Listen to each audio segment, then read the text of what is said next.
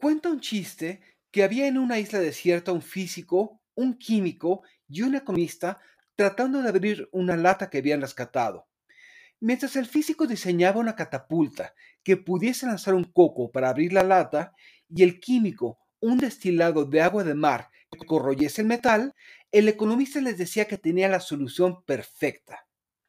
Al verle los dos primeros con asombro, él se limitó a decir, supongamos que tenemos un abrelatas. Lamentablemente, la planeación política a menudo se resume en supuestos como este, con los resultados que constantemente apreciamos. Realpolitik 101. Comentario político rápido, fresco y de coyuntura con Fernando Duorak.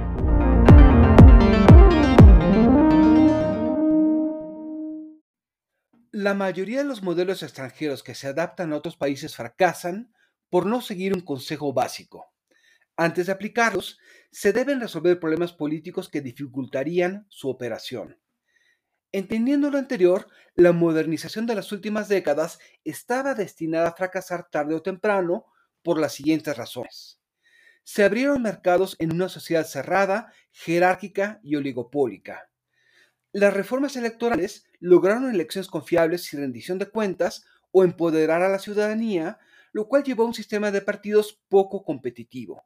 Y lo peor, los cambios nunca se vieron acompañados de una narrativa incluyente para toda la población, de tal forma que se percibió que servían para muy poca gente.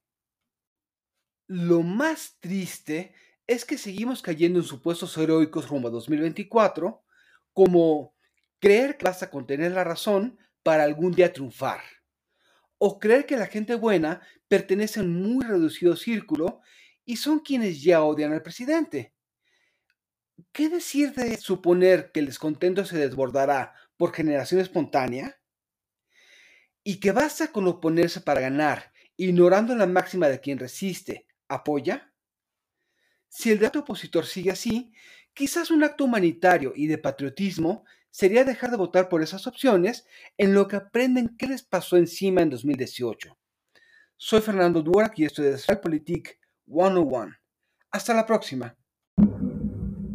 Sigue a Fernando Duarac en Twitter y en Facebook. Visita fernandoduarac.com para más información y análisis político.